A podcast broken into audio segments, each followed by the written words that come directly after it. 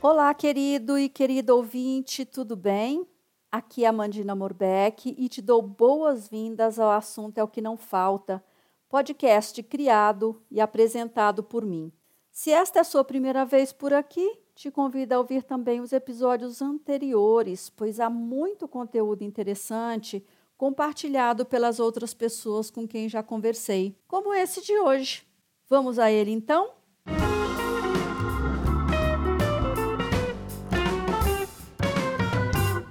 Minha convidada neste episódio é Marcela Ramos Souto.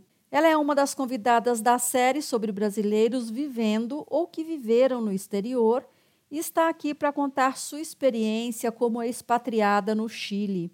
Marcela é formada em jornalismo, estudamos juntas e nos tornamos amigas. Ela faz parte do mesmo grupo de queridos pós-faculdade, do qual Rodrigo Duzzi, convidado do episódio 17, também faz parte.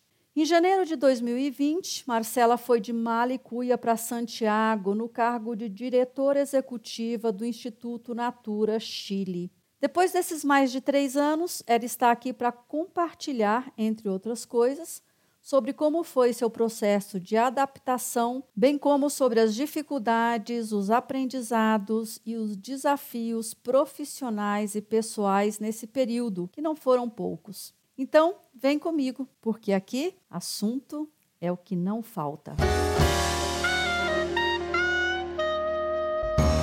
Marcela, minha querida, seja bem-vinda a este podcast. Como estás? em português. No, no, vamos a hablar en español. En español. Bueno, dale. Muchas gracias, estou bem. Gracias por la invitación. Tá bom, chega, meu repertório de espanhol já acabou. Vamos voltar aqui para o português antes que eu passe vergonha com o meu respeitável público. E aí, Marcelita, como é que você está? O começo do repertório Estava excelente. Olha, sério, não elogia muito não, hein, que eu já vou voltar para o meu portunhol aqui. Como que você está? Hum, eu estou bem, estou super bem, feliz de estar conversando com você, de estar participando do seu podcast. Muito bom. Eu que estou feliz por você ter aceitado, super legal poder contar, né, com a disponibilidade dos meus convidados e fico feliz de você querer compartilhar sua historinha aqui comigo e com quem nos ouve. E eu brinco que é historinha porque ao longo do podcast nós vamos ver que não tem nada disso, né?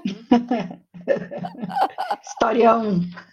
É, é um historião. Dá para fazer, dá para fazer uma série com 18 temporadas de 20 episódios cada.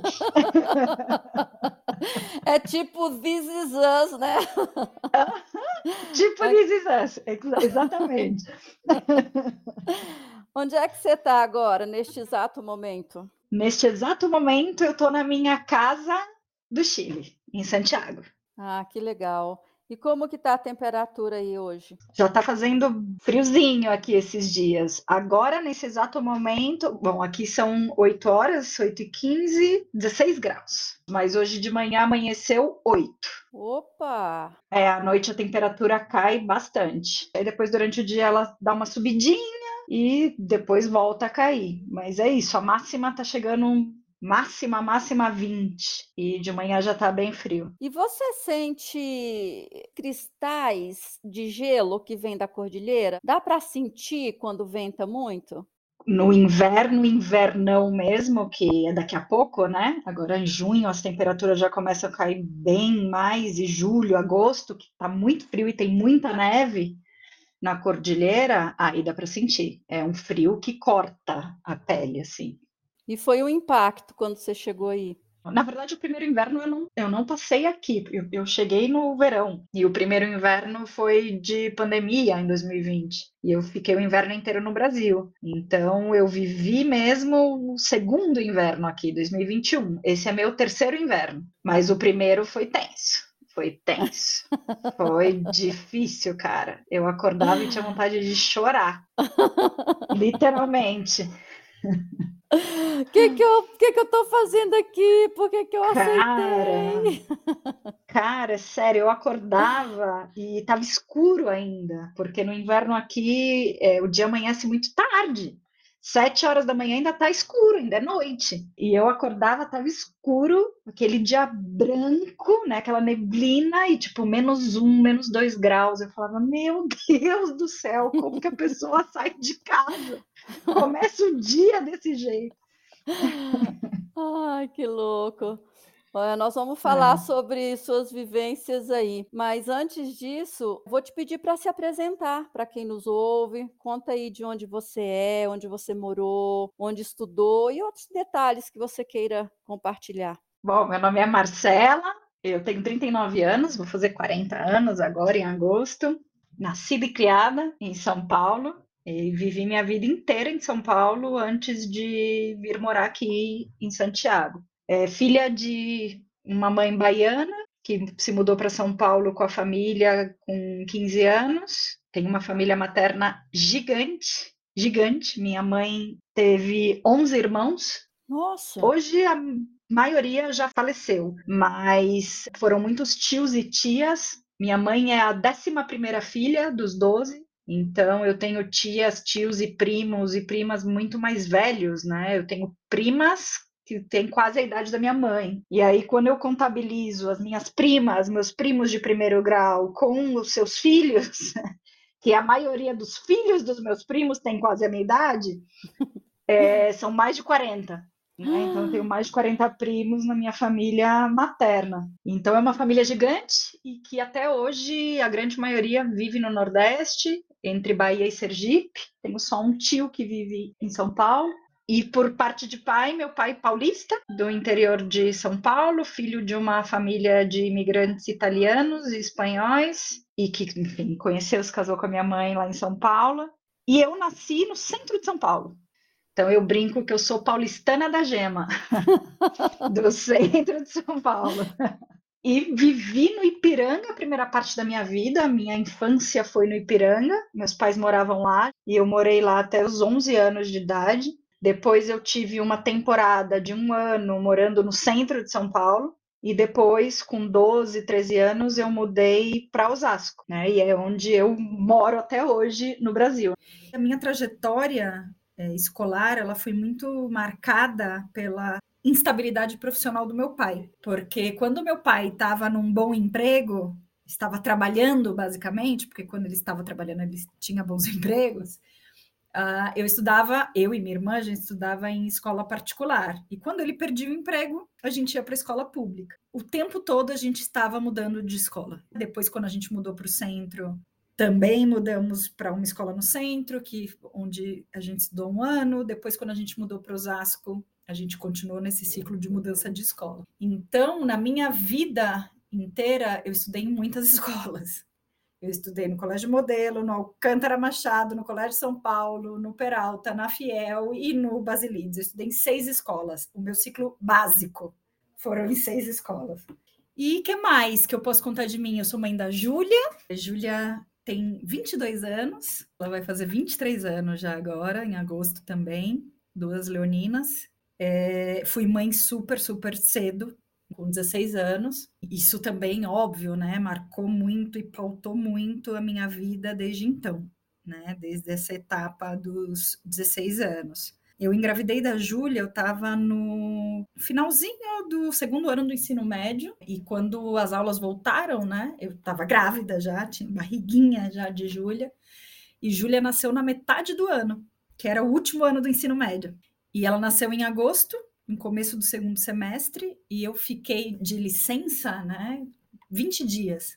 E nesses 20 dias, os professores me mandavam as tarefas, né? Uhum. Os trabalhos, o material por uma amiga. Eu fazia, mandava de volta. E quando a Júlia tinha 20 dias, eu voltei para a escola. E ela ficava com a minha ex-sogra, né? A avó paterna da Júlia. E para eu poder ir para a escola, e toda a questão do leite, né? Eu amamentava, tinha muito leite, muito leite. Então eu tinha que tirar o leite para deixar para dar para ela. E quando eu voltava da escola, cara, os peitos já estavam assim explodindo, vazando leite. Era uma coisa. E em algumas, algumas vezes eu levava ela para a escola comigo também, né? E quando eu levava ela, era um evento. Ela passava no colo de todo mundo, né? Na sala, dos, das professoras, de todo mundo. Então, é isso. Ela me acompanhou em alguns momentos aí também no, na escola pequenininha, bebezinha ainda. Com a chegada de Júlia, eu fui morar com o pai dela. Na verdade, a gente se casou, no civil, uhum. e fomos morar juntos. E a gente ficou casado por 10 anos. Quando eu tinha 26 anos, a gente se separou. E desde então, tô aí nessa caminhada só com a Júlia. Uhum. Né? Foi uma separação bem difícil, bastante conturbada e que gerou brechas, né, feridas grandes aí, tanto na minha relação com ele como na relação dele com a Júlia também, né? Então, hoje eu considero que há muitos anos, né, já eu, eu venho sendo mãe solo. Uhum. Mas isso também fortaleceu muito o nosso laço, né, o nosso vínculo. E a gente hoje é muito, muito, muito amiga muito próxima uma da outra. A gente tem uma relação que eu me orgulho demais de ter com a minha filha, de confiança, de espaço e abertura para falar de absolutamente tudo, de apoio mútuo, de vulnerabilidade, né, de ambas as partes, tanto minha quanto dela. Então isso também teve aí, né, esse esse lado positivo entre aspas, né? Eu não gosto de romantizar muito muito as coisas, mas esse processo difícil fez com que a gente também estabelecesse e fortalecesse muito os nossos laços e o nosso vínculo de mãe e filha, de mulher, de amiga, de tudo. E sempre tem os aspectos negativos e positivos em absolutamente tudo, né? Nessa vida. Então, aí também teve o seu lado positivo, que foi isso, né? O que, o que gerou, esse, o que esse processo gerou em nós. E por isso que eu sou muito feliz e muito orgulhosa disso, que não foi uma ruptura, senão foi um fortalecimento do, do nosso laço, né? Da nossa relação. Só voltando um pouquinho, então você tem uma irmã e você teve uma filha. Sim, e minha irmã tem duas. Eu tenho duas sobrinhas. Então, daí você teve a Júlia e você começou a trabalhar nesse período ou você só estudava? Júlia nasceu em agosto, eu terminei o ensino médio em dezembro. Ela tinha quatro meses quando eu terminei o colégio. E quando ela tinha oito meses, eu comecei a trabalhar. Porque era isso, né? Outra realidade. Eu, de uma hora para outra, com 16 anos, eu passei de ser filha e estudante a ser mãe, esposa, dona de casa, estudante e depois de, de, de, terminar o ensino médio, trabalhadora, porque tinha essa criança aí, né, para criar e, e, essa casa, né, para viver. E aí você foi fazer o que primeiro? Porque assim, eu quero só entender o seu processo para depois a gente entrar na comunicação, né, que foi quando você foi para a Fiel. Eu comecei a trabalhar numa agência de comunicação, uma assessoria de imprensa. O meu começo profissional foi aí. Naquela época, que ainda existia uma área chamada departamento de clipping nas agências de comunicação. E eu fui trabalhar aí, no departamento de clipping dessa agência. Eu era clipeira. E o que, que era isso? Porque hoje em dia eu penso, cara, eu falo, se você conta isso hoje em dia para os jovens, eles não, nem entendem, né? Tipo, não faz nenhum sentido,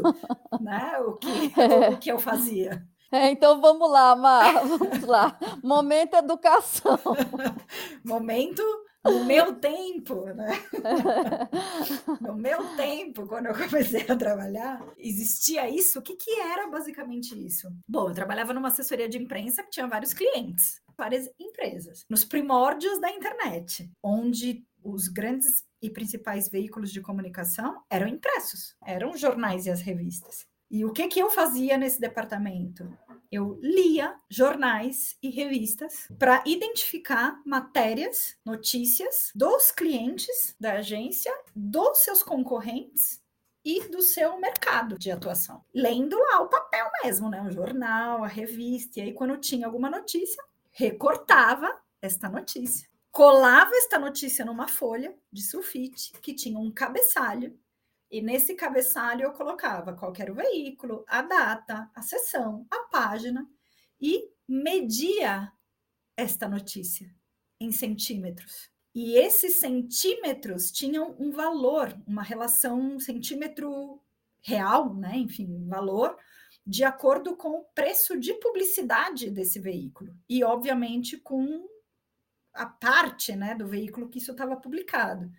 Tinham partes que valiam mais, capa contra capa, abertura de, de caderno, né, de, de sessão. Então, tinha esse trabalho de não só ler, colar, fazer o cabeçalho, medir e valorar, né, e colocar valor nisso é, segundo esses critérios de publicidade. E aí a gente encadernava isso e fazia um book, que eram books gigantes, para cada cliente, uma vez por mês, eles recebiam esses books de tudo que tinha saído deles, dos concorrentes, do mercado e com o, o, valor, né, entre aspas, correspondente que aquilo representava em exposição na mídia.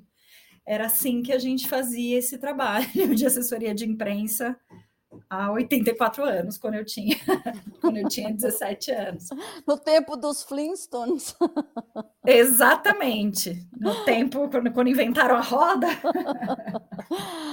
Ô Marcela, e o interessante é que vocês buscavam isso porque também a própria assessoria enviava notícias e, e releases para jornalistas e tal. Sim, tinha todo o trabalho dos assessores de imprensa em fazer essa divulgação ou esse contato, né, essa ponte entre as empresas e os meios de comunicação, os jornalistas, e tinha essa nosso departamento, né, o departamento de clipping, que era responsável pelo final do processo, né?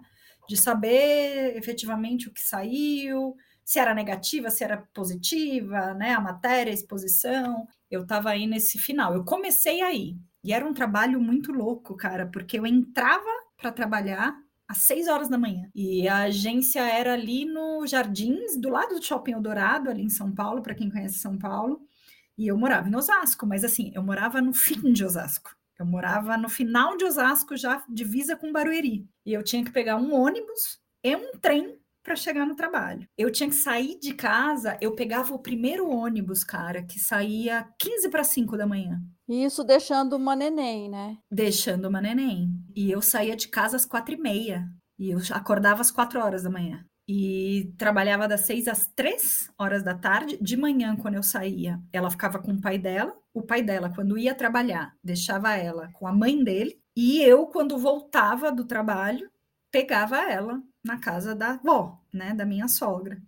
E depois, quando ela completou dois anos, ela foi para a escolinha e era mesmo ciclo. A única diferença é que eu saía do trabalho e passava para pegá-la na escolinha, né, e ia para casa. E chegar em casa, né, enfim, cozinhar, fazer as, as atividades dela, tudo, né? Enfim, vida de doméstica, de mãe, de dona de casa, de tudo isso, porque o, o pai dela chegava bem mais tarde do que eu, né?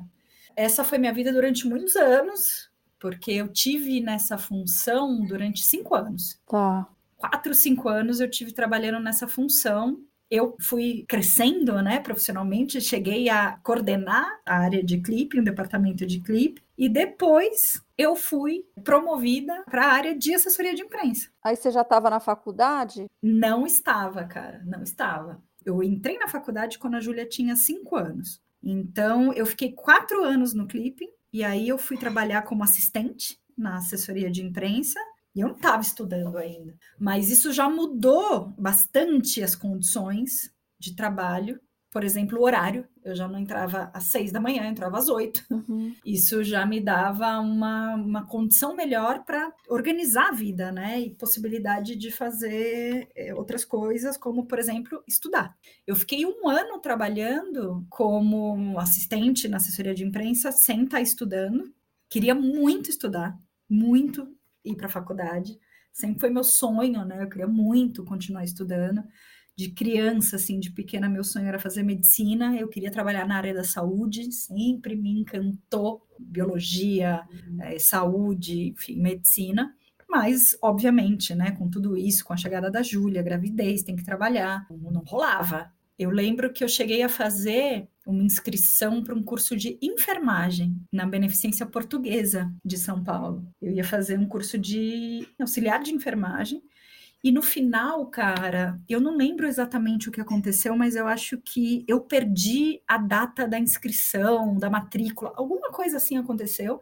Eu lembro que eu cheguei lá para fazer a matrícula, com a pastinha lá com documentos, e já não dava mais para fazer. Poxa. Cara, Eu voltei dentro do ônibus chorando, aquele meme da pessoa encostada no vidro do, do na janela do ônibus chorando.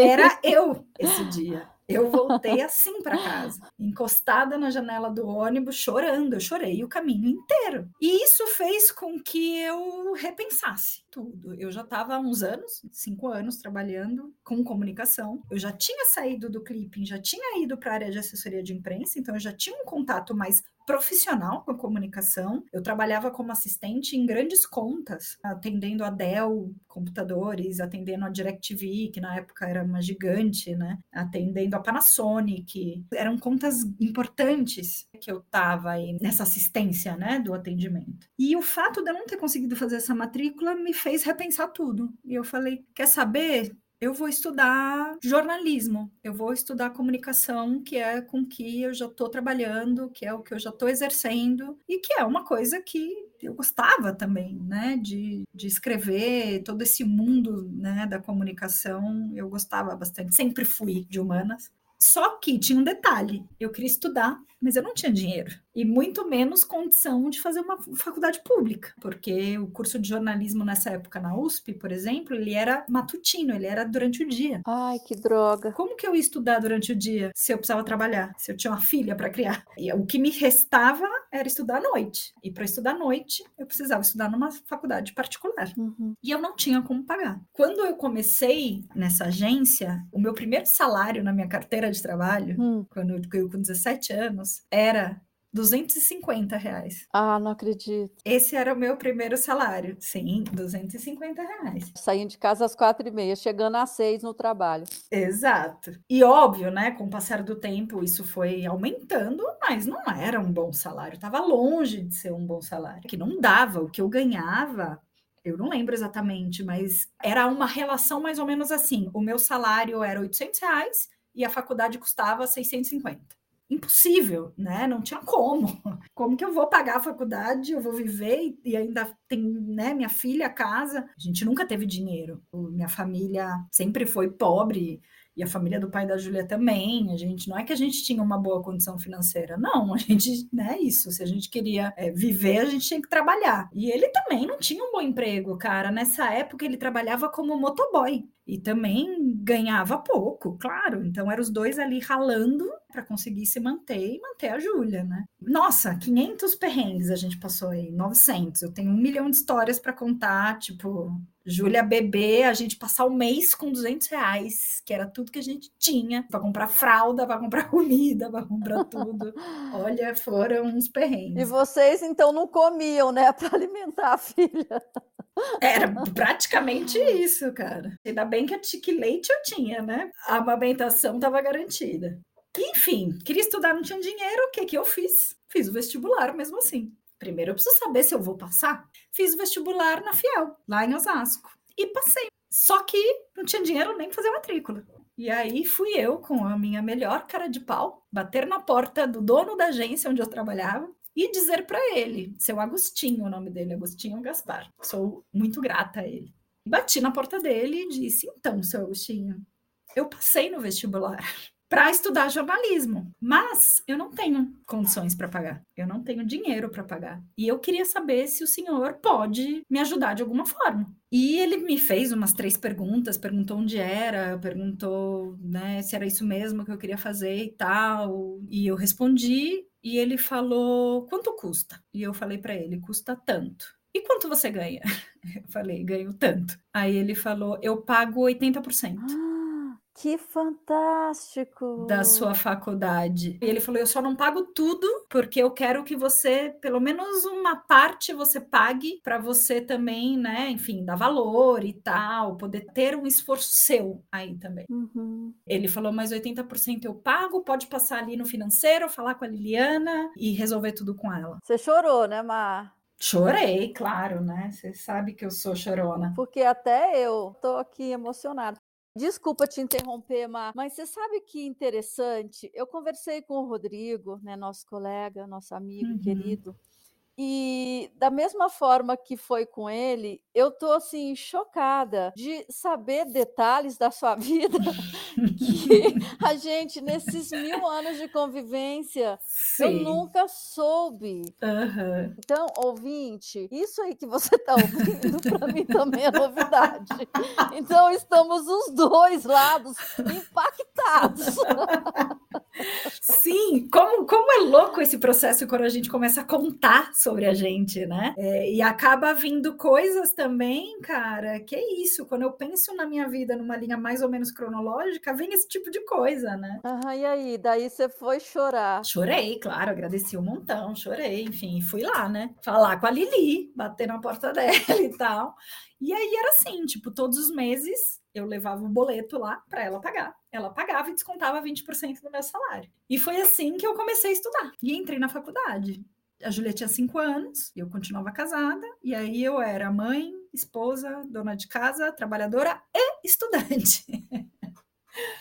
Tudo isso. Eu saía de casa às seis da manhã, voltava às onze e meia da noite. Eu praticamente não via a Júlia, porque né, eu saía muito cedo, ela estava dormindo. Eu chegava muito tarde, a maioria das vezes ela já estava dormindo também. E eu ainda ia chegar, ia comer, ia fazer as coisas da faculdade, estudar, fazer trabalho, enfim. Muitas vezes eu ia dormir às duas, três da manhã para acordar às cinco, cinco e meia, enfim. Era muito pouco sono. E era aquela aluna CDF pra caramba, né? Era muito CDF, cara. Eu sempre amei estudar. Eu amo até hoje. Enfim, essa parte estudo também já dá outra história, porque eu continuo estudando até hoje, né? Eu não paro. Uhum. Eu amo. E foi isso, cara. Eu fiz a faculdade nesse ritmo, assim, de trabalhar, de estudar à noite, de ter a Júlia pequena, de chegar em casa e conferir as coisas dela, muitas vezes ainda de tirar ela da cama para fazer a lição de casa que não estava feita, para escovar os dentes, enfim, arrumar as coisas do dia seguinte. Então era não dormia quase. Eu não sei, hoje em dia eu penso, eu falo, cara, como que eu sobrevivi? Eu não sei, mas quando a gente é jovem, né? A gente É, aguenta. É. E eu dormia no trabalho, eu dormia no trem, em pé no trem lotado. Eu dormia. Eu começava a pescar na frente do computador no trabalho e eu desenvolvi uma técnica que era ir para o banheiro, me fechava no banheiro, segurando, sentava na privada, obviamente, encostava a cabeça na parede e segurando o molho de chave, cara. A hora que a chave caía, era eu acordava e aí voltava a trabalhar. Era o seu despertador. Era o meu despertador, sim. Smartphone não existia, né? Oma, e você ficou na assessoria até quando? Fiquei por oito anos, cara. Eu entrei lá, a Júlia tinha cinco, eu fiquei por oito anos lá. Eu saí de lá em 2008, eu entrei lá em 2001, comecinho de 2001, e fiquei até outubro de 2008. Tá. E eu saí de lá para ir para Natura, a convite de uma pessoa com quem eu trabalhava na agência que tinha ido trabalhar na Natura. E eu não tinha terminado a faculdade, não tinha terminado a faculdade ainda, ainda estava estudando, né? Que eu terminei a faculdade em 2009. É, eu lembro quando você foi para a Natura. Eu fui trabalhar na Natura, trabalhando na área de relações com a imprensa da Natura. Natura tinha uma área de relações com a imprensa e essa área tinha, coordenava 17 assessorias de imprensa espalhadas por todo o Brasil. E eu fui trabalhar com isso. Eu passei para o outro lado do balcão, né? Eu fui da assessoria de imprensa, eu passei a coordenar as assessorias de imprensa locais da Natura. E era muito louco porque eu estava estudando na faculdade, mas como eu já estava trabalhando como assistente de assessoria de imprensa, quando chegou em 2008, eu estava no terceiro ano da faculdade, eu já trabalhava no atendimento. Eu já trabalhava como assessora de imprensa de algumas contas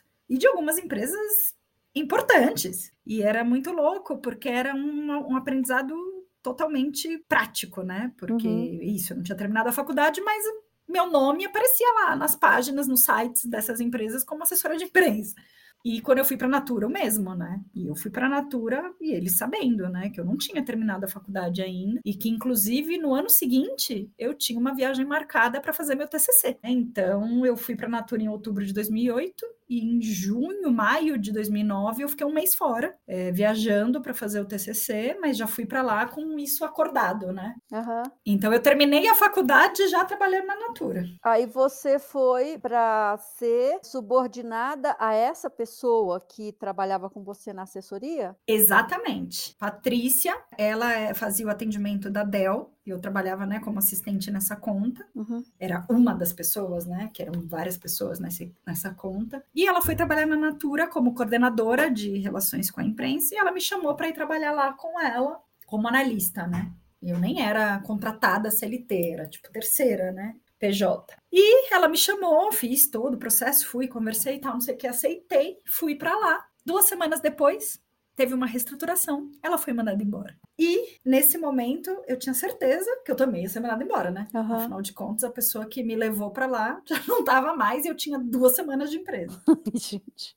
Mas no final não, deu tudo certo, continuei e tô lá até hoje. né? Mas aí você continuou tomando conta dessas 17 assessorias por um bom tempo. Uhum. Fiquei uns anos aí, de 2008, cara, nem lembro mais, assim, já, já me perdi, assim, com, com tantas datas, mas fiquei uns anos aí trabalhando nessa área de relações com a imprensa. Ah, isso que eu queria chegar. Depois entrou o Instituto Natura. Não, o Instituto Natura entrou bem depois. Eu comecei trabalhando na área de, de relações com a imprensa, depois eu trabalhei um tempo na área da marca, depois eu fui para comunicação interna, aí eu fiquei dois anos, na verdade, em relações com a imprensa, de 2008 a 2010. E logo eu fui para comunicação interna. Uhum. E nessa estrutura de comunicação interna, eu fiquei seis anos. E eu passei, tive uma passagem por marca e fiquei muito tempo em comunicação interna. Então, eu trabalhei isso em diferentes áreas de comunicação da Natura. Relações com a imprensa, marca, comunicação interna. E foi na comunicação interna onde eu fiquei mais tempo e onde eu cresci mais também, né? Uhum. Eu entrei em 2008 como PJ, mas fiquei menos de um ano, já fui contratada como analista. Júnior, já saí, já fui para comunicação interna, já saí de relações com a imprensa como analista pleno. E na comunicação interna, marca e comunicação interna, eu passei de analista pleno, analista sênior, a coordenadora. Todo esse ciclo nesses anos de comunicação interna, e que foi uma escola, uma baita de uma escola, né? Tudo isso. E aí que veio o Instituto Natura, em 2016, mas já como resultado de um processo pessoal que eu estava, porque na faculdade de jornalismo, não sei se você lembra da, dos nossos professores, da Mônica, Uhum. Do Ronaldo. Eu, cara, eu me apaixonei pelas humanidades, né, na faculdade de jornalismo. Primeiro ano era basicamente ciências humanas. E eu me apaixonei por psicologia, por sociologia, por filosofia, por antropologia, por tudo isso. E depois de um tempo trabalhando com comunicação, eu queria fazer uma pós e eu queria estudar alguma coisa de ciências sociais. E fui estudar, fiz uma pós em sociopsicologia, que foi muito bom também. Uhum. E chegou um momento ali, sei lá, 2015, 2014, que eu comecei a repensar se fazia sentido continuar trabalhando com comunicação. Já estava meio esvaziando, sabe, o sentido de trabalhar com comunicação. Apesar, né, de eu estar com uma trajetória consistente. Eu era, na minha área, na comunicação interna, eu era coordenadora, eu estava já como sucessora da gerente da área. Mas o propósito, né? O sentido foi se esvaziando. E eu fiz a pós e eu comecei, tipo, falar, cara, não, não é mais isso. É, mas o que que é, né? Uhum. E aí eu lembro que eu tive um processo bem bonito também com uma gerente de recursos humanos da Natura, que me acolheu assim, me abraçou e, e ela me recebia na casa dela e a gente tinha longas conversas, ela me ajudou meio com esse processo de, de coaching, né? E eu aí entendi que o que eu queria trabalhar, cara, era com educação, porque a educação mudou minha vida, né? Transformou minha vida, e não só minha vida, a vida da minha família porque foi através dessa oportunidade que eu tive de estudar, né, de fazer faculdade, que eu pude dar uma condição melhor para minha mãe, para minha filha, né, enfim, para minhas sobrinhas. É fantástico, né? Sim. E eu queria trabalhar com isso porque eu queria poder fazer para outras pessoas. Diferença na vida das pessoas. Exato. Era isso que eu queria. Tipo, eu queria poder, de alguma maneira, é, fazer isso na vida das pessoas. E eu não sabia como. Se eu queria ser professora, o que, que eu vou fazer? E a Marisa me ajudou muito com isso, assim, de entender um pouco, né, por onde ir, o que fazia mais sentido para mim e o que, que eu precisava fazer né? Se eu quisesse. O Instituto Natura já existia nessa época? Ele foi criado em 2010. Sim, nessa época já existia. Isso foi 2014, mais ou menos. Tá. E nesse processo foi que eu fui fazer a pós e fui estudar, fui, né, me preparar teoricamente e também ter mais contato com áreas de desenvolvimento, treinamento e tal. E no comecinho de 2016 apareceu essa vaga. Eu vi a publicação dessa vaga, tem uma comunicação interna das, das vagas disponíveis, e eu vi que tinha essa vaga no Instituto Natura para coordenar um novo projeto de educação para consultoras. Eu li a descrição dessa vaga, eu falei, cara, é para mim. Ela foi feita para mim. Ela unia toda uma parte de uma bagagem enorme de conhecimento né, do negócio, da empresa que eu tinha, com o meu sonho, que era trabalhar com educação. E educação para mulheres, cara, era minha essa vaga. Eu me candidatei, fui participando do processo, e quando eu fui falar com o Davi, que é hoje o presidente do instituto, eu falei isso para ele. Eu falei, essa vaga foi feita para mim. Ela foi desenhada para mim. Eu me vejo perfeitamente aí. Que bacana. E foi quando eu fui para lá. Eu saí da Natura e fui para o instituto em março de 2016. E aí, nesse cargo, você fazia exatamente o quê? Só para assim, para a gente poder entrar na ideia de levar isso para outro país. O Instituto Natura ele nasceu desde o início, né, em 2010, para fazer o investimento social privado da Natura, que é feito desde 95 através da venda de uma linha de produtos. É um modelo bem diferente. A Natura tem uma linha de produtos que se chama Crer para Ver, que 100% do lucro da venda desses produtos é investido em educação. A linha já nasceu com esse propósito. Tá. Antes, quem fazia esse investimento era a sustentabilidade, e em 2010 se cria né, o Instituto Natura com um objetivo de, entre aspas, profissionalizar esse investimento em educação, porque ele era feito através de projetos, eram mais de 200 projetos espalhados pelo Brasil inteiro. Uhum. Mas os, os fundadores queriam fazer algo mais relevante, mais consistente, né, mais potente. Então se criou o Instituto Natura, que começou a receber essa doação né, desses recursos e fazer o investimento. Então, sempre foi educação, só que antes era educação geral, educação Brasil, pública. Então, tinha várias iniciativas de formação de professor, de tecnologia nas escolas, de apoio às secretarias municipais de educação. Eram várias iniciativas mais transversais, em várias frentes. Em 2014, a Natura, por primeira vez, mede o IDH da rede de consultoras. E nessa medição do IDH, o que a Natura viu é que, enfim, essas 1 milhão e 200 mil pessoas são um extrato da sociedade, né? Uhum. E os principais ofensores do IDH, saúde e educação. Já existia, né, o Instituto Natura investindo em educação desde 2010. Em 2014, Natura mede o IDH, vê, em 2015 sai o resultado e vê que saúde e educação é o que puxa para baixo esse índice de desenvolvimento humano. E aí foi lá falar, né? Então, Instituto Natura, vocês que trabalham aí já com educação, que, que a gente pode fazer de educação para as consultoras para ajudar a aumentar esse, esse desenvolvimento humano delas? E em 2015, então, o Instituto começa a se mexer para entender, tá? Tipo, cara, o que, que a gente pode fazer? E foi por isso que, que se abre essa vaga, esse cargo novo dessa pessoa que ia lá para realmente ver o que, que a gente vai fazer. E fui eu. Então, eu fui em 2016 para fazer exatamente isso, para colocar em prática iniciativas de educação para as consultoras. Então, toda a parte, que hoje é um dos, dos grandes compromissos do Instituto Natura de Educação para as Consultoras, com muito orgulho, posso dizer que fui eu que comecei. Quando eu cheguei era tudo mato.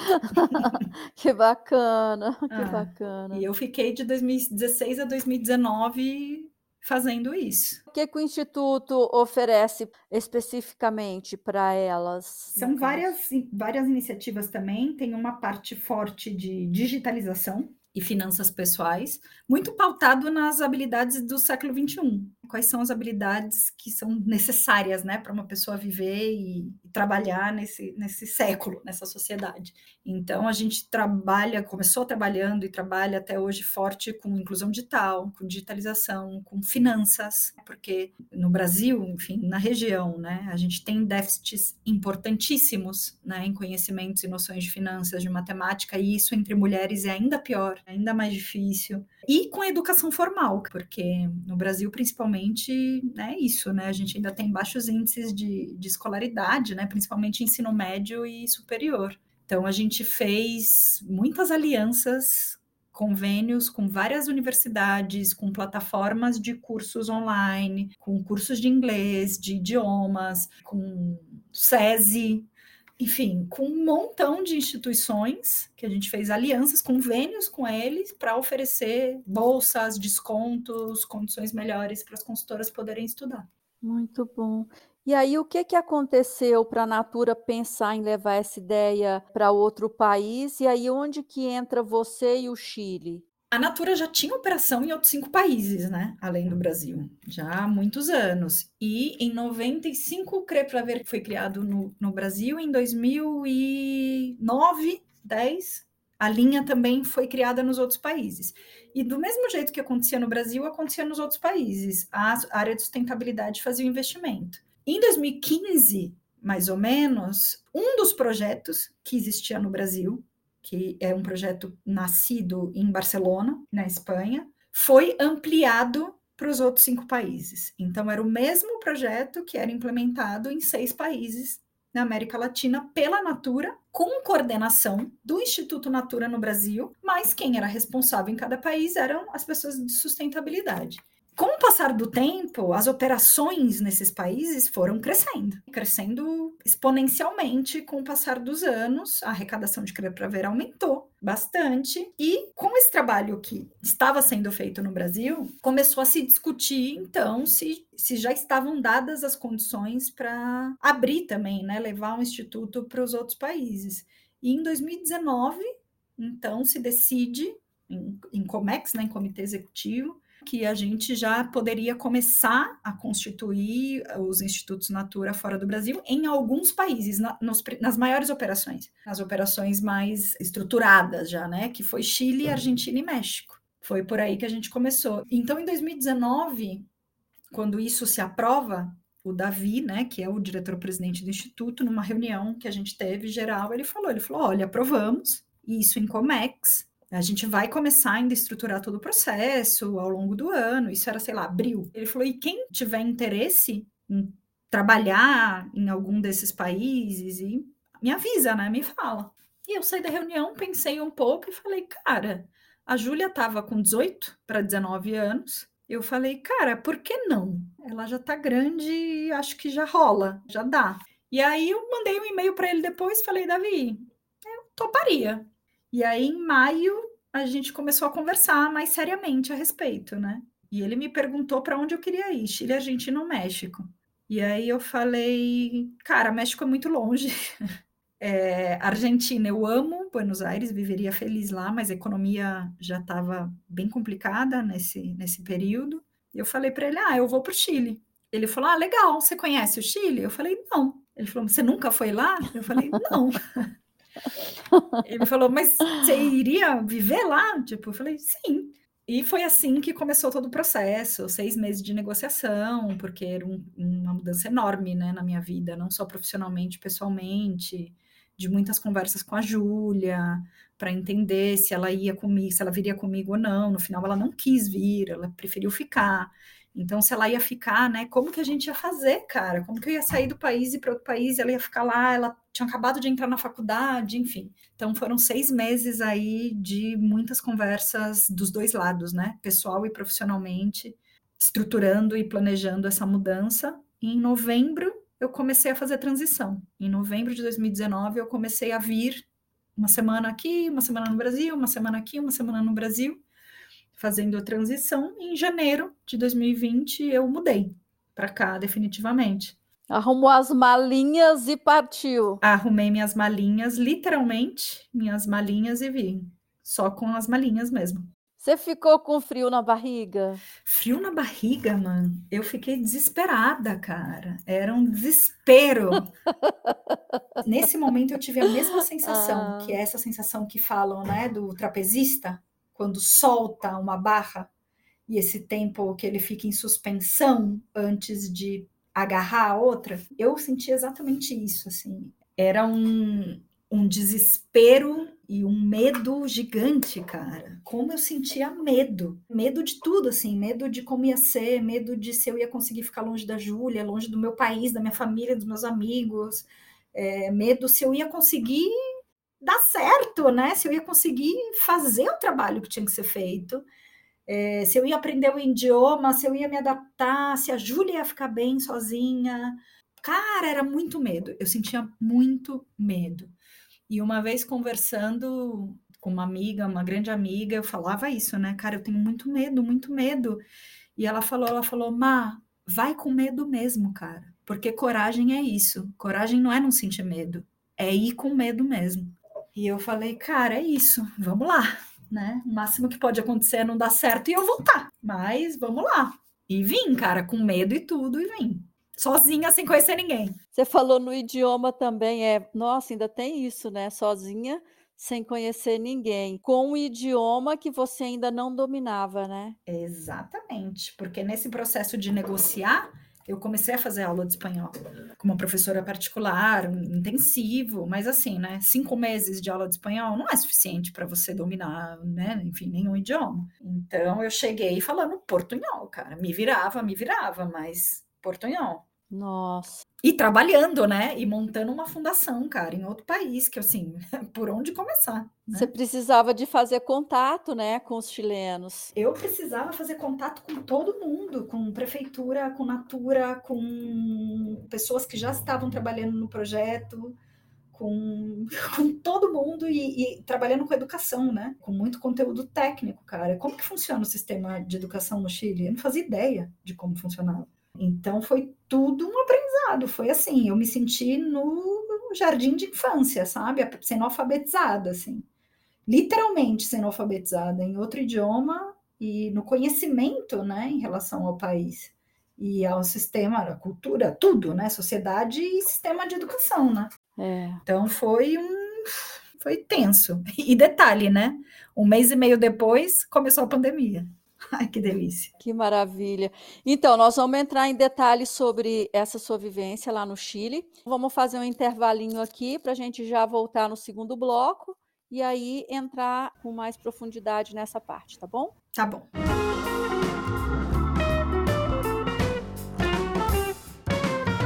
Então, Marcela, começando o bloco 2, como é que foi essa sua chegada à capital chilena? Assim, você estava lá no avião, nunca tinha visto aquele lugar, aí você viu aquela cordilheira linda, aquela cidade espalhada no vale, 5 milhões de pessoas morando ali. E aí? Cara, que maravilha essa cordilheira dos Andes, né, cara? Foi assim, amor à primeira vista pelo menos o impacto assim foi positivo. Nossa, né? é linda demais. Sou apaixonada é demais, por ela é até é hoje. É muito linda. Então foi o primeiro impacto é esse, olhar aquela cordilheira, cara, do avião, foi lindo. Mas eu cheguei nessa fase de transição, né? E eu cheguei uma semana depois, pela primeira vez, uma semana depois do estalido social chileno. O estalido social foi 18 de, de outubro e eu cheguei no começo de novembro. Então, quando eu cheguei, Santiago estava em chamas, literalmente, em chamas. Nossa. Então foi uma experiência muito louca, né? Porque assim, o metrô fechava de repente e eu tava no escritório e como que eu voltava pro hotel, né? Não tinha mais metrô, tinha que voltar andando. Tinha, ficava trancada no hotel, né? Porque como que eu ia sair na rua com aquele caos, eu não conhecia nada, não conhecia ninguém. Então, uhum. minha vida era ir para o escritório, voltar para o hotel, ir para o escritório, voltar para o hotel, e protesto, e protesto, e protesto. E a distância era grande entre o hotel e, e o instituto? Era uma meia horinha caminhando aí. E passando por ruas em convulsão. Sim, com tapume por todos os lados, tampando as fachadas das lojas, dos comércios, tudo, polícia para todo lado, carro de choque foi muito louco, porque eu passei uns, uns, uns, momentos que hoje eu conto e dou risada, né? Mas que na época era uma loucura, assim, de isso, de, de sair, de sair numa estação de metrô, e a estação do metrô estava fechada, e tipo, o que, que eu faço agora? E eu não tinha celular, eu não tinha chip daqui, não tinha como falar com as pessoas, enfim. E a polícia na rua, a tropa de choque, gás para todo lado e água, e tipo, meu Deus, o que, que eu faço? Então eu sempre falo, cara, que eu, eu não conhecia o Chile, entre parênteses, normal, antes desses movimentos, porque eu conheci o Chile já em estalido social e logo depois veio a pandemia. Então, essa foi a minha impressão de, de Chile, de Santiago, foi já com essa convulsão social, foi vivendo isso. E foi muito louco. Nesse período que você chegou, foi novembro. A pandemia começou em março, né, do ano seguinte, 2020. Uhum. Daí você voltou para o Brasil. Entre novembro e dezembro e começo de janeiro eu ficava indo e voltando, indo e voltando, indo e voltando. E no final de janeiro eu mudei. Eu vim mesmo para ficar. Em fevereiro eu aluguei um apartamento, que até fevereiro eu estava em hotel, né, morando em hotel.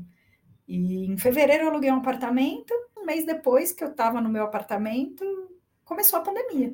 E aí eles anunciaram um fechamento de fronteira na segunda-feira, dia 16, eles anunciaram que iam fechar a fronteira na quarta, dia 18 de março. E eu tinha uma passagem para o Brasil no dia 20, na sexta. Nossa. Na hora eu, eu liguei para a Latam, adiantei a passagem para quarta e fui para o Brasil. Ninguém sabia o que ia acontecer. Uhum. Só que fui para o Brasil com passagem de volta para maio, que era ainda aquela ideia de, ah, isso vai durar uns dois meses, né? Eu fui em março, dia 18 de março, com passagem comprada de volta para maio, e no final voltei em outubro. Fui só remarcando o voo, porque cancelavam os voos, né? Cancelavam, cancelavam. Eu tive cinco cancelamentos de voo, e na sexta, no sexto voo remarcado, eu consegui voltar, que foi em outubro. Então, meu apartamento recém-alugado ficou fechado por sete meses.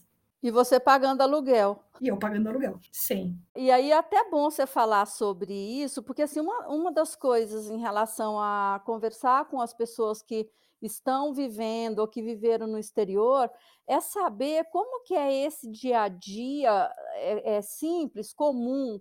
Por exemplo, você tem um apartamento alugado em Osasco, né? É, assim, foi fácil alugar no, em Santiago? Assim, há diferenças em relação ao Brasil no processo em si? Todas as diferenças, todas, assim, é muito diferente tudo, desde abrir a conta no banco, tudo. O que, que é diferente para mim, né, da maioria das pessoas que eu conheço que moram fora? Porque eu acho que a maioria das pessoas que vão para o exterior vão arriscando tudo com a cara e com a coragem. Como eu vim por trabalho, a empresa Natura fez todo o meu trâmite burocrático. Meu visto, todo esse processo burocrático de mudar para outro país, de chegar já legalizada, né, com visto tudo, Natura fez. Então, quando eu cheguei, eu já cheguei com visto. E umas duas semanas depois que eu cheguei, eu já tinha o meu documento chileno. E com isso, eu já consegui abrir conta no banco, que demorou um mês, né? Aqui você demora um mês para abrir uma conta, é muito louco o meu primeiro salário eles me pagaram em dinheiro, porque eu ainda não tinha conta no banco, enfim. E o aluguel, eu, por que, que foi fácil? Porque eu já tinha um contrato de trabalho. Tá. Um prazo indeterminado, já tinha o documento, o visto. Então, foi fácil alugar. E aluguei, tipo, uns flats que tinham pertinho do escritório, que eram muito alugados para executivo. Pessoas que ficavam morando seis meses, um ano. E eu aluguei por seis meses porque eu não conhecia nada, né? Não conhecia a cidade, não conhecia ninguém. Falei, cara, vou alugar aqui do lado do, do escritório, fico seis meses até eu ir conhecendo, né? Uhum. Mais a cidade e, e, entender onde eu quero morar. E aí é tipo o quê? É um contrato, por exemplo, aqui você faz o contrato de 30 meses. Aí não, você faz seis meses e tudo bem. Aí depois você quer renovar, você renova. Nesse tipo de apartamento, né? Que é um flat, mobiliado e tal. Então eu podia alugar por seis meses ou por um ano. aluguei por seis meses. No final, fiquei um ano, porque, enfim, né? Do, dos seis meses do meu primeiro contrato, eu fiquei no apartamento um mês e meio, né? Do um ano de contrato, eu fiquei no apartamento quatro meses. E nessa modalidade, né, de você alugar um, um flat mobiliado e tal, dá para fazer isso, dá para alugar por menos tempo. Em geral, assim, apartamentos, casas aqui, você não aluga por menos de dois anos. Geralmente, eles te pedem dois anos de contrato. Um no mínimo, assim. E aí você tem toda aquela mesma obrigação, por exemplo, luz, água, gás, TV a cabo, internet, IPTU. Tem IPTU também, com, com outro nome, né? Mas tem isso também? Sim, e tudo isso é, já está incluído. No meu aluguel, assim, tu, todos os gastos já estão incluídos. Não que, que eles já fazem parte do valor do aluguel, mas tem o aluguel e os gastos comunes que são esses gastos de consumo que você tem no, no lugar onde você vive. Tá. Né? E aí é o aluguel, os gastos comuns, que inclui tudo já. Água, luz, gás, tudo. Tá, e aí você voltou depois da pandemia, não, né? Nós ainda continuamos na pandemia, mas depois dessa parte punk da pandemia, e aí o que, que aconteceu com a sua vida? Você mudou de casa? Cara, eu voltei em outubro, fiquei, fiquei um ano nesse apartamento, fiquei até fevereiro de 2021. 2021 foi um ano que eu ainda estava indo muito para o Brasil. Por quê? Porque a gente estava virtual, não, não existia presencialidade ainda. Então, nessa de ficar trabalhando virtual, eu ficava um mês aqui, dois meses no Brasil, outro mês aqui, outros dois no Brasil. E aí eu falei, cara, não tem sentido mais eu ficar com esse apartamento. Entreguei o apartamento em fevereiro e fiquei vivendo como nômade por seis meses. Quando eu estava aqui no Chile, eu ficava alugando Airbnbs, ou casas e apartamentos por um mês, um mês e meio, dois meses. Então eu, eu fiz uma listinha de bairros que eu queria conhecer para morar, né? E eu fui ficando nesses bairros. Então, durante seis meses, eu tive essa vida de nômade aqui, onde eu morei em vários lugares. Eu morei no centro, eu morei num bairro aqui que chama Nhonhoa, eu morei em Providência, que é uma região mais ou menos central, eu morei em vários lugares. Eu morei numa casa patrimonial, que é uma, uma casa tombada pelo patrimônio histórico no centro. Eu morei em vários lugares incríveis, assim, foi uma fase muito legal. E nessa eu fui conhecendo os lugares e fui descobrindo onde eu queria morar que é onde eu, eu moro hoje. Nesse apartamento que eu tô hoje, agora em junho, vai completar dois anos que eu tô aqui. Para você ir por seu trabalho é, é fácil? De metrô, dá para ir. Tem metrô aqui perto de casa e o, e o trabalho é em frente a uma estação do metrô. Ou de Uber, também, na maioria das vezes, quando eu vou, eu vou de Uber, porque eu tenho preguiça, né, de, enfim, de pegar o metrô. Mas para voltar, geralmente, eu, quando eu volto assim, eu volto de metrô. E vou e volto muito de carona com o Seba também, né, que é meu namorado. Então, ele, a maioria das vezes, ele me, que me leva ou me, me traz do trabalho. E aí, Marcela, você foi estabelecer a sua equipe. Então, hoje você está aí, uhum. agora já presencial, você tem uma equipe, como que é? Você coordena outras pessoas? Sim, no primeiro ano eu fiquei, nos dois primeiros anos eu fiquei sozinha, né? Porque era essa loucura de pandemia, virtualidade. Então, eu fiquei os dois primeiros anos sozinha. Tem toda uma estrutura de apoio que é, fica na Argentina, mas que atende todos os países.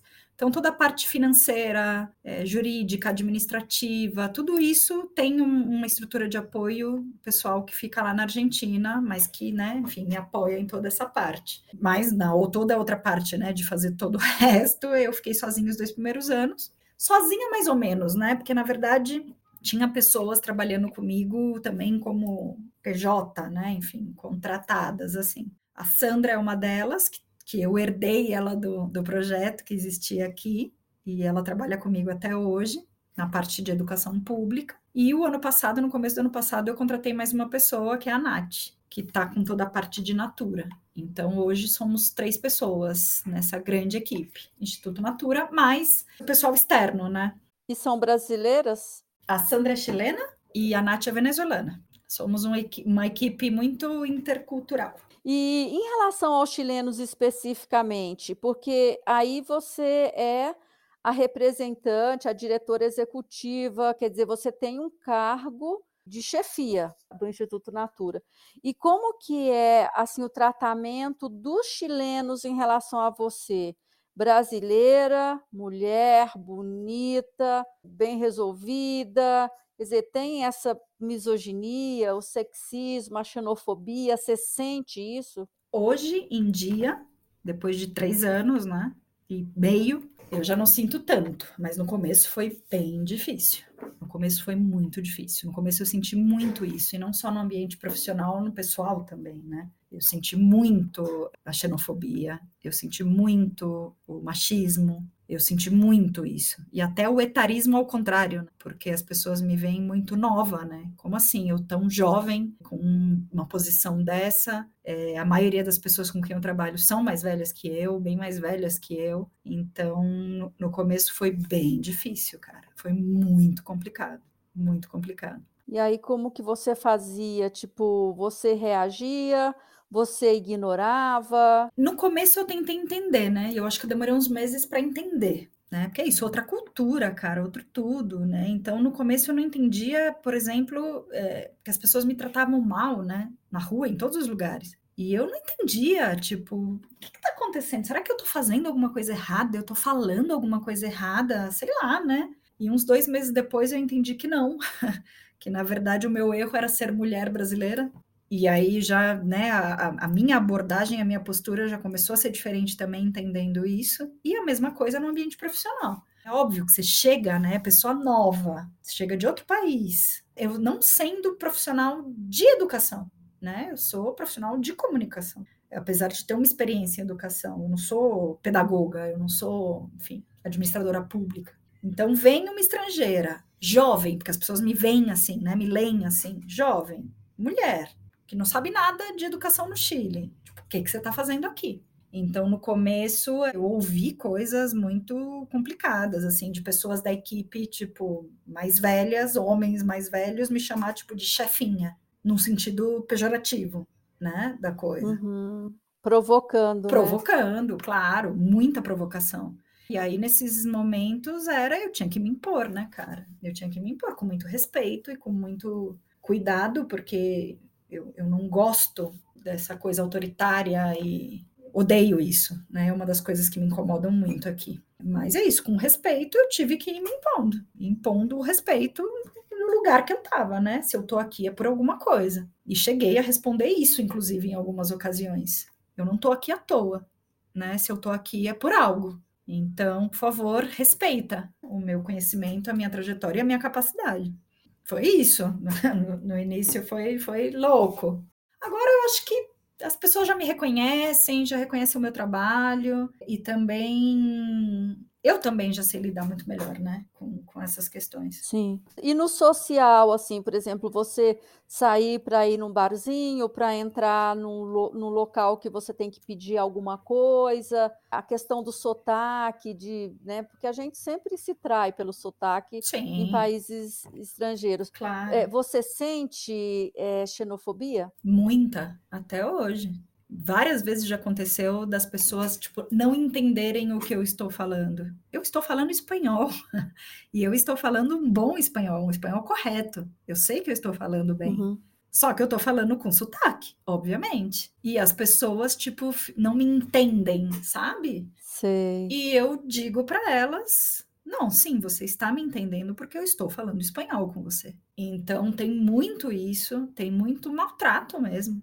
Tem muito, muita grosseria, muita grosseria das pessoas agirem como se estivessem te fazendo um favor num ambiente de serviço. Tem muito isso. E muito homem também, né, cara? Machista abusado, abusado, né, no sentido de, da hipersexualização que tem também com a mulher brasileira, né? Uhum. Então, em muitos momentos, eu lido com isso o tempo todo, né? Das pessoas que se acham o direito de flertar ou de dar em cima de mim em ambientes que nada a ver, né, cara? Nada a ver. Não é porque eu sou mulher brasileira que você tem direito de dar em cima de mim. E como que você distribui seu dia, Má? Assim, eu sei que você gosta de passear, de sair, assim, uhum. assim, você vai para o trabalho, aí você almoça num restaurante ou leva comida de casa, depois você sai, vai passear ou essa, esse lado social você restringe para os fins de semana? Não, eu, eu tenho, não tenho uma vida social tão intensa durante a semana, porque né, trabalho consome bastante, mas eu tenho também vida social durante a semana.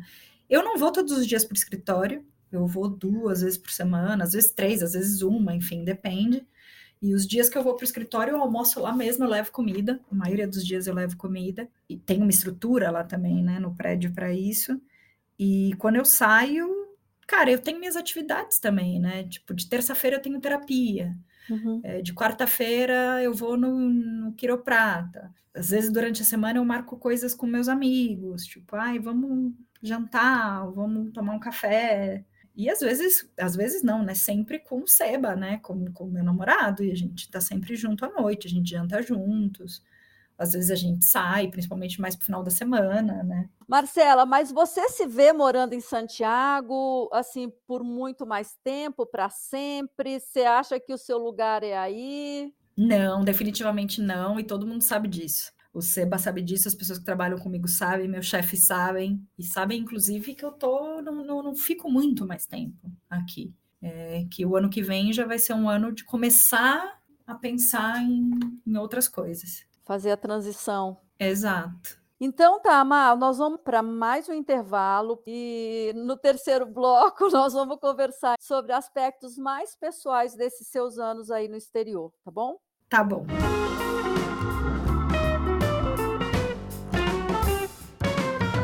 Então, Marcela, bloco 3, Seba esperando para jantar, mas vamos aqui continuar.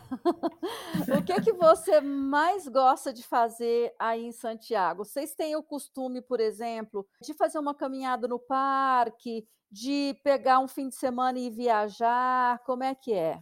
Cara, acho que a coisa que eu mais gosto aqui no Chile é a natureza, cara. A geografia desse país é maravilhosa. É lindo. Isso é é lindo demais. Então, a, essa cordilheira, é, é, eu falei no começo, né? Sou apaixonada por ela e ela é, tá aqui do lado. Uma hora da minha casa eu tô em cima da cordilheira. Então, a gente sai bastante, assim, de Santiago, né? Vai, sobe cordilheira, vai para a costa também. Tá tudo muito perto, né? O Chile é um país muito estreitinho, então, em uma hora você tá na praia. É uma tripinha. Exato, em uma hora você tá na praia e uma hora você tá na cordilheira. E a gente viaja muito para outras regiões também. Eu, eu viajo muito, cara, muito até demais, eu acho. Para onde você já foi, Mar? Aqui no Chile, eu conheço de Arica, na, na fronteira com o Peru, a região do Atacama, vou do norte para o sul.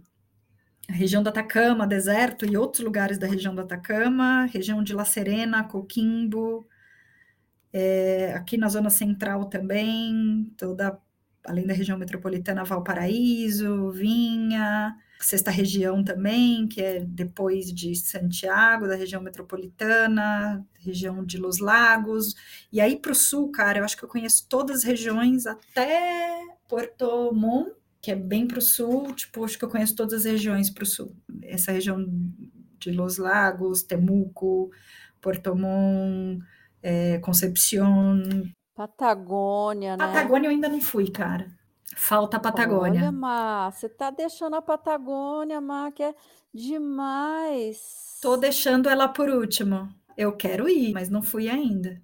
Mas já andei bastante por esse país, cara a trabalho e a turismo também. E todos esses lugares sempre regados a vinho, certo? Sempre. Se tem uma coisa que é boa aqui, é o vinho. Que delícia! Vinho baratinho, cara. No supermercado, vinho que você paga 10 reais é maravilhoso. Pois é, quando eu fui para o Uruguai, também, você vai no mercado, quer dizer, vinhos que nunca chegam aqui, né? Aqueles é, vinhos que eu nunca tinha ouvido falar. Putz, eu me apaixonei pela uva Taná, que eu tinha preconceito, sempre falando que era uma, sabe, assim, a última da minha lista. Aí você começa a experimentar um, um sabe, uns rótulos uhum. que você fala, nossa, isso aqui é Taná. É muito sabe? bom. É demais. É, é muito bom. O vinho daqui é muito bom, muito. Eu amo. E você convive com outros estrangeiros na sua convivência social? Muito, os meus amigos aqui, meus melhores amigos são brasileiros, que eu conheci aqui. Bom, meu namorado é chileno, eu tenho alguns amigos, amigas chilenas também, e tenho muito contato com venezuelanos também. E no trabalho, cara, a Natura é a operação da Natura no, no, no mundo que tem mais estrangeiro, é a operação do Chile. Então, tem gente de toda a América Latina, inclusive de outros países, da Europa, então tem muito estrangeiro, muito. Eu trabalho com gente de todo lugar. México, Peru, Colômbia, Argentina, Brasil, Chile, Venezuela, tudo que é canto. Isso é enriquecedor, não é, Mar? Muito. A gente faz uma vez por ano, rola tipo uma feira, sabe, de nacionalidades, de culturas. E uhum. a que a gente fez o ano passado eram nove países, nove ou dez países. E aí o que que rola no nesse... comida, música, dança, tudo. Tipo, é cada cada grupo de pessoas daquele país, tipo, expondo o seu país para os colegas. Que legal, gostei. Quero ir é. no próximo, você me chama. Sim, é muito divertido. Oma, e, em relação ao Chile especificamente, assim, a cultura chilena, o que, que mais te impactou positivamente, né, até agora? E o que, uhum. que mais te impactou negativamente? Você já falou, nesse, infelizmente, né, desse tratamento uhum. né, não muito positivo para estrangeiro, mas de repente tem alguma outra coisa aí. Vou fazer um parênteses aqui, para estrangeiro latino-americano, tá? de africano, porque europeu e estadunidense é tratado de outra forma, e norte-americano, mas os, os latino-americanos são bem mal vistos. Ah, ainda tem esse corte aí, né? Tem, tem esse corte de geográfico e de raça também, né? Isso porque eu sou branca, né? Porque o, o pessoal negro, enfim, ainda sofre o racismo. Que feio. Mas, assim, aspectos positivos. O trânsito aqui. Aqui a prioridade é do pedestre. Não importa onde você está, os carros param para você passar, eles esperam você atravessar. É, isso é uma coisa que para mim no começo era muito louca, né? Eu ficava parada esperando e os carros parados também olhando para minha cara, né? E eu parada também. Até que eles começavam tipo a buzinar e mandar eu atravessar, né? Tipo, vai, menina. E, e é muito doido, porque no Brasil é totalmente diferente, né? A, rua é do carro, né? Aqui não, é do pedestre.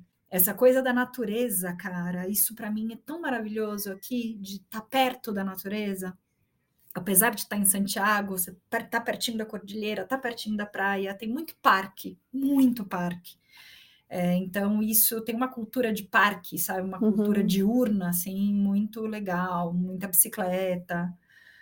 Pessoas aqui têm muito cachorro, cara, então passeando com cachorro o tempo todo pela rua.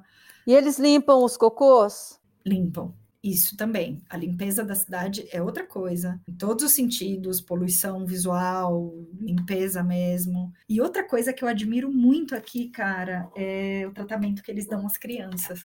Criança aqui é um ente sagrado. Violência infantil aqui é algo impensável, assim. Alguém dá uma palmada numa criança em público? Impensável. Impensável. Gritar com criança? Impensável bebê na frente de criança? Não, tipo, então eh, são coisas assim muito, tem uma proteção da infância assim, sabe? Que é bem bacana. Muito legal. Bom, vinho e a cerveja maravilhosos. Os queijos são divinos. é, essa parte para mim é muito legal. São as partes que eu destaco, assim, que são, são bem bacanas. E a comida, assim, tem alguma coisa de comida que te pegou? Não, cara, essa é uma parte que. Uh -uh. Então não. vamos para o negativo. É, negativo. A comida, definitivamente. É, não, não acho legal. Mas por quê, Ma? Eu sei que você é uma gourmet, você gosta muito de comer, né? Então, por quê? Não, eu gosto muito de comer, sim. Porque eu, eu acho sem sabor, cara. Sem gosto. Tem tudo o mesmo gosto. Sem, é isso, sem sabor. E, e, é isso, né? A gente também vem de uma gastronomia muito, né? Diversa e, e que usa muito uhum. tempero, né? Nossa comida tem muito tempero, tem muitos sabores. E aqui não. É sem graça. Então é isso. Não é que eu acho ruim, mas eu acho sem graça. Mas mesmo a carne, que você gosta de carninha? Mesmo a carne. Eu acho sem graça. Apesar de que tem uns cortes de carne aqui muito bons. Tem um corte que eu descobri aqui que se chama entranha, que é maravilhoso. Aí você vai e tira coisas bem pontuais, né? Assim, não é uma coisa que te encanta no todo, né? Não, no todo não. No todo eu prefiro outras gastronomias, assim. E aí, o que, é que você come mais, então, fora isso? Depois você me conta do resto dos negativos. Eu cozinho bastante. O Seba cozinha muito também, ele cozinha muito bem. Então, a gente come bastante em casa. Ah. Bastante em casa. Bom, então vamos lá para as outras coisas negativas. O frio. eu não sou do frio. Então, o frio me custa muito caro, o inverno para mim é sofrido, apesar de que tem sua beleza também, obviamente, né? Neve, enfim, tudo isso, mas é sofrido. E a cultura, cara, isso que eu estava comentando também, do tratamento das pessoas, é, um, é uma cultura muito verticalista, muito verticalista. As hierarquias são super dimensionadas, assim, super valorizadas, como se o respeito dependesse disso, sabe? A questão da xenofobia, a questão do racismo, são questões que me pegam forte, sabe? Me pegam bem forte, e direta e indiretamente. Quando eu sou vítima, mas também quando eu presencio situações assim, me machucam muito. É muito difícil para mim isso. E essa coisa da grosseria, né, desse tratamento muito frio, muito duro, é difícil para mim ser assim, eu não consigo ser, né? E são coisas que, que me afetam também. Eu ainda não descobri esse lugar de, de que isso não me afete eu ainda me afeto muito por isso. Isso para mim é um aspecto, assim, longe é o aspecto mais difícil. Tá. E é um país burocrático, Mar, como o nosso, em relação, por exemplo, a precisar de um documento, precisar de coisas públicas. É mais, eu diria que é mais que o nosso. Caramba! É um país muito estruturado e hiper normado, hiper, assim, tem norma e lei aqui para absolutamente tudo. Inclusive algumas que se contradizem, isso gera problema, enfim. Então é tudo muito burocrático, muito. Você foi para Santiago por causa de emprego, né? Como você falou antes, isso te trouxe uma segurança, obviamente, né? Você chega de uma outra maneira. Mas se não fosse assim e você fosse escolher fazer uma experiência num outro país, você escolheria Santiago? Não. Você escolheria o Chile? Não, não escolheria. Tem outros países que eu acho que eu, eu gostaria muito mais de morar, assim, Argentina, Colômbia, que eu me identifico muito mais, assim, com o país, com a cultura, com as pessoas. Mas toda experiência é válida, né, cara? E eu tenho aprendido muito aqui. Então, é, um, é uma experiência, uma, um aprendizado que mudou minha vida, tem mudado e eu vou levar para minha vida inteira. Então, eu sou muito grata também por essa oportunidade, né, de viver aqui, aprender e conhecer tudo que eu tenho aprendido e conhecido aqui. E até porque você, é num, por exemplo, você está se relacionando com um chileno, seu namorado, uhum. e isso também muda muito, né? Essa inserção cultural uhum. aí. E sei lá se eu posso falar isso, né? Talvez ele não seja um chileno típico. É feio falar isso? Não, ele mesmo se define assim, como um chileno atípico. Por isso, né? Ele é muito para fora, né? Ele é muito sociável, ele é muito sociável. Ele conversa, ele fala, ele é divertido, ele gosta de sair, ele ama conhecer outras culturas também. Então, é, ele é bem diferente. E também, né? Ele vem de uma família de imigrantes também, tem isso, né? Ah, é é, ele é chileno, eles são chilenos, mas ele vem de uma família croata. Então também tem isso, né? Já uma, uma cultura familiar um pouco diferente também. Uhum. E enfrentou isso aí que você está enfrentando, né? É, não ele, né? Nem os, o pai dele é chileno, enfim, nem a mãe dele, mas os avós dele sim, né? Que vieram da Croácia e tal. E eles acabam, às vezes, né? Não sei se é o caso dele, mas eles acabam mantendo é, determinados costumes, convivendo com outros croatas, né? Sim, eles têm uma comunidade forte aqui e, e mantém muita coisa, comida, várias coisas eles mantêm. E você é, convive com, a, com os familiares dele também? Convivo, tenho uma relação próxima com a família dele e os espaços que eles têm familiares eu participo, né? Acaba sendo também. Eu tenho duas famílias aqui, né? Uma que são meus amigos e outra que é a família dele, né? Ele e a família dele. E aí, quando a Marcela voltar para o Brasil, o Seba vem na bagagem? Vai. Ele disse que vai. ele disse que quando eu for, ele vai. Então tá bom. Ah, que bonitinho. E quem é a Marcela que vai voltar para o Brasil depois desses anos vivendo no exterior, em comparação àquela Marcela que saiu daqui?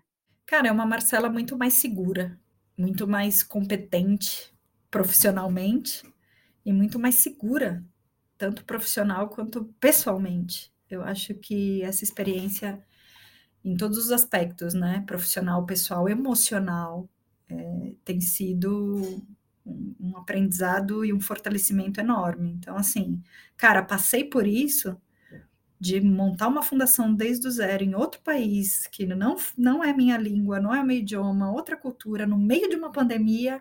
Cara, se eu passei por isso, nossa senhora, né? Passo por qualquer coisa, eu me sinto assim, pelo menos. Então, acho que eu, eu volto isso, uma Marcela muito mais segura, cara, e muito mais consciente é, das minhas fortalezas, né? Das minhas capacidades. E olha que eu já te achava incrível. Nós temos aí uma, uma diferença de idade considerável, mas eu nunca me liguei com essa questão de etarismo. Eu sempre tiro o chapéu para pessoas, independentemente da idade. E você é uma dessas que eu super admiro, porque olhando o seu histórico, né, hoje eu já fiquei sabendo de um monte de coisas que eu não sabia, e minha admiração já cresceu. Mas antes eu ficava pensando, meu, eu não sofri nem um décimo do que essa menina já sofreu. E isso porque a gente nem falou nos seus problemas de saúde. Ih, minha filha, olha, é o que eu te falei, isso aqui é This Is Us. A gente pode fazer uma série de podcasts, cada uma falando de um aspecto da minha vida. Um a gente fala da saúde, outro a gente fala da família, né? Que é outro rolê aí. É verdade. Nossa, Má, você é muito incrível. Então, assim, eu queria, antes de finalizar, que você falasse alguma coisa para quem tem vontade de vivenciar uma experiência como a sua. Que recado você deixaria para essa pessoa? Assim, o que que pode você poderia ter se preparado melhor? Enfim, fale aí o que você acha melhor. Cara, eu acho que se preparar é fundamental. Fundamental. Eu acho que se preparar não só em termos teóricos, né, mas de entender, de, de conhecer minimamente, né, o que você vai, quais são suas oportunidades, e possibilidades, principalmente se você não, não vai ter uma experiência que não é como a minha, né? Que, que já vim com um trabalho garantido. Eu acho que quem, quem faz esse movimento sem ter um trabalho garantido, eu acho que tem que se preparar muito bem. Uhum. Muito bem, porque não é fácil, cara. Viver em outro país não é fácil. É lindo, é uma experiência foda, mas não é fácil. Então, se preparar é importante, sim, mas eu acho que minha, meu principal recado, minha principal mensagem é o que me disseram, que, cara, tem que ter coragem. E ter coragem não é não ter medo. Ter coragem é ir com medo mesmo. Então, tem que ter coragem. Tem que ir com medo mesmo. Interessante você falar isso, Má, porque você é a terceira pessoa com quem eu converso, assim, com essa experiência no exterior. E todas as três morando no exterior né, brasileiras uhum. morando no exterior. E, e exatamente isso. É lindo, é ótimo, eu estou aprendendo, foi fantástico, mas não é fácil. Não, é muito difícil. É muito difícil, não é pouco, é muito. Sensacional. E tem alguma coisa que você quer com complementar do que a gente tratou aqui, que eu não te perguntei? Cara, eu sinto, eu, eu termino esse papo com esse sentimento de que, nossa, eu não falei nada, não contei nada, sabe? Tem tanta coisa ainda para contar, mas fica para próxima, cara, porque, né, já, já falamos demais aqui nesse, nessa, nesse primeiro papo. Então, Ma, assim, o podcast está aberto, a gente pode fazer uma pauta específica você pode, por uhum. exemplo, escolher, falar assim: "Ah, mãe, eu queria falar sobre tal coisa". Por exemplo, serviço de saúde que você utilizou, uhum. Eh, como uhum. que é esse eh, essa questão mesmo do Instituto Natura, como é que está sendo esse uhum. trabalho, entendeu? Então, assim, eu já marquei com outras pessoas que a gente terminou de falar e a pessoa já veio aqui e falando: "Ah, mãe, eu quero voltar e já vamos marcar a data", entendeu? Então você já cara, é pode isso. já pode escolher aí a data e me falar, tá? Que a gente Tá bom. conversa de novo. Tá certo. A gente pode fazer um próximo capítulo vivendo no Chile. Aham, tá. E, e a gente pode fazer, sei lá, dá para fazer muitos outros capítulos de falando de isso, né? De temas mais pessoais, familiares, enfim. É, dá para falar muito de educação. Não, dá para falar um monte de coisa. Aí a gente combina direitinho. Sensacional. Então faz a lista e me passa, e eu vou adorar, porque você sabe que eu amo essa troca. Eu acho que assim o podcast ele está tendo uma receptividade muito bacana. Tem gente assim, tipo, poxa, eu nunca pensei nisso, nunca ouvi falar sobre isso. E aí não é só a pessoa, eu também me surpreendo, eu também uhum. aprendo, sabe? Uhum. Então isso é muito legal. Então é isso, querida. É, você quer compartilhar suas mídias sociais, seu LinkedIn? Só te avisando que eu já deixo os links na descrição do episódio, tá? E uhum. assim a uhum. pessoa só clica e já vai transferida para os perfis. Sim, quero compartilhar meu LinkedIn, né? Que obviamente é a Marcela profissional. Estou é, lá como Marcela Ramos Souto. E meu Instagram, que sou eu, a Marcela pessoal, uhum. é Marcela R. Souto. Essas são minhas redes sociais. Então é isso, Marcelita. Muito obrigada. Você falou que vem passear aqui na Mantiqueira. Eu já estou te Uhum. esperando, contando os dias. E, nossa, obrigada mesmo por esse papo, viu? Obrigada a você pelo convite. Muito, muito feliz mesmo de de estar conversando contigo, de que a gente vai se ver em breve e de tudo isso. Muito legal. Manda um beijo aí pro Seba, fala para ele que Pode agora deixar. vocês podem jantar tomando um vinho e fazendo Sim. tintim. Um tintim para mim, tá? Sim, pode deixar. Mandar um recado aqui para ele, para quando ele ouvir. Amor, te amo, tô indo já, tá? Jantar. Ai, valeu, Marce- Marcelo. Um beijão, viu? Tchau, tchau. Um beijo. Tchau. Querido e querida ouvinte, chegamos ao fim do episódio e espero que você tenha curtido esse bate-papo com a Marcela. Eu gostaria de te ouvir.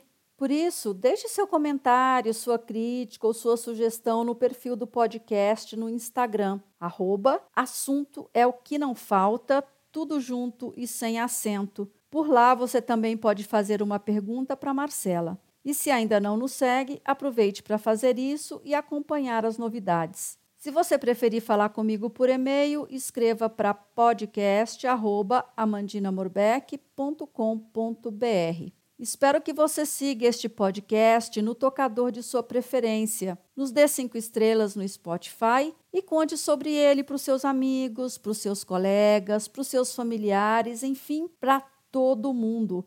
Pois quanto mais gente acompanhar nosso trabalho, mais rápido podemos crescer. E lembre-se que toda sexta-feira às 13 horas, um novo bate-papo vai ao ar. Termino agradecendo imensamente sua audiência e te espero no próximo episódio. Um abraço e até lá!